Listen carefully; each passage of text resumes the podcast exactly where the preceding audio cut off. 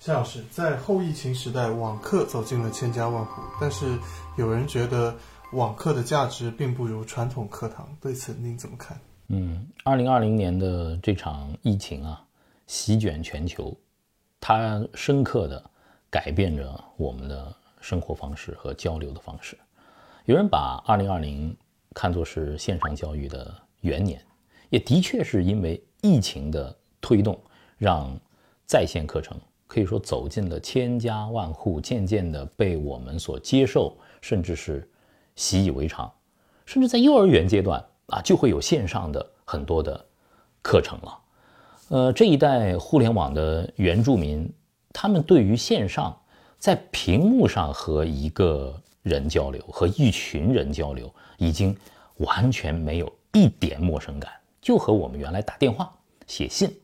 完全一样。可以说，这样的变化影响深远。但是在这一年当中啊，呃，我也看到很多嗯父母，包括我自己，因为我也是两个女儿的呃父亲，我也陪着他们上网课。大家有一种焦虑，好像哎，为什么这个线上课程总好像和线下课程的那种感受、味道？呃，上课的效率，最终孩子们获得的成长，好像总是隔这张皮，没有捅破那个窗户纸，也不知道是哪儿出问题了。包括很多成年人，我们现在也更多的依赖线上办公，因为在疫情期间，我没法出差了，没法旅行了，没法很大范围的开会了，线上交流变成一个常态。虽然说工作的效率不受时空所限制，效率真的提高了，足不出户我就可以和全世界的人交流，全世界的，呃，生意伙伴来达成协作，但是总觉得好像原来工作当中的那种激情和乐趣减弱了，这真的是线上课程交付的一个巨大的问号。不管技术如何进步，交流的本质。教育的本质不会变，它是人影响人，人点燃人的一个过程。表面上在线上我们可以看到对方，我们能听到对方说话，这不是一样的吗？但是你想想，线下我们要完成一堂课的时候，是不是老师和学生之间会有目光的接触，会有很多的表情，甚至是微表情，有很多的手势，甚至是情绪。都非常重要的，在一个户外的营地，年龄相仿的伙伴们的一场露营的野餐，那种味道，那种坐在草地上青草的触感，太阳晒在我们身上的那种暖暖的感觉，这是线上无法替代的，对不对？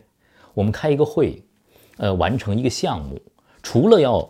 一个团队协作达成一个共同的目标之外，我们和完全不同想法的人进行交流碰撞，那种头脑风暴的畅快，甚至是有的时候在熬夜的时候的那种困倦，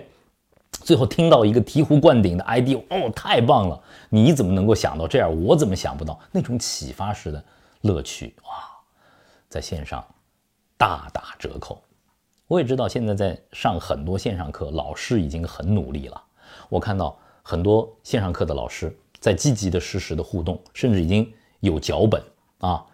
已经精确到分钟和秒钟了。到几分钟，我一定要和学生互动一下，引入了很多互动的实施的游戏，来调动孩子们的学习热情，以保证不走神儿。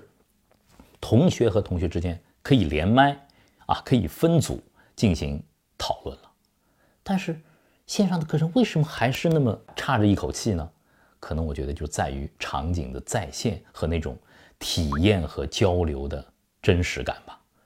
如果教育的线上化和数字化是一个方向的话，那么我们只能寄希望于在元宇宙时代的技术和教育的进一步的化学反应。如果一个孩子在元宇宙的时空当中，他能够遇到形形色色的同学，就像在。哈佛上学的很多高材生说的：“我来到哈佛，给我影响最大的，不是教授，不是这所学校的漂亮的教学楼，而是我身边这些来自全世界各地的不同肤色、不同宗教信仰完全不同的聪明的大脑。我的同学们对我的影响太大了。那么以后在元宇宙当中，是不是能够让这种生物多样性啊得到体现？还有，在未来的元宇宙的学习过程当中，学生能不能真正的成为中心？孩子们可以设计自己感兴趣的课题，而老师只是辅助、引导、启发、纠错、帮助。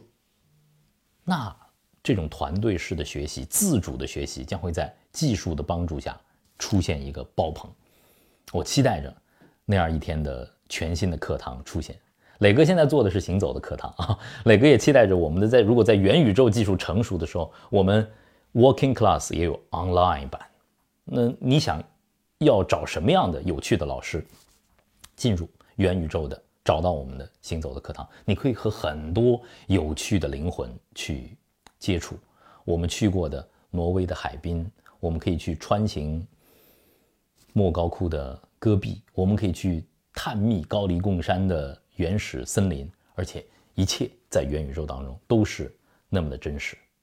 真正的可以做到不走万里路也能成为自己啊！在那样的元宇宙世界当中，教育将变成什么样？人将变成什么样？也许人类将会因为数字的技术的发展，成为一个全新的物种吧。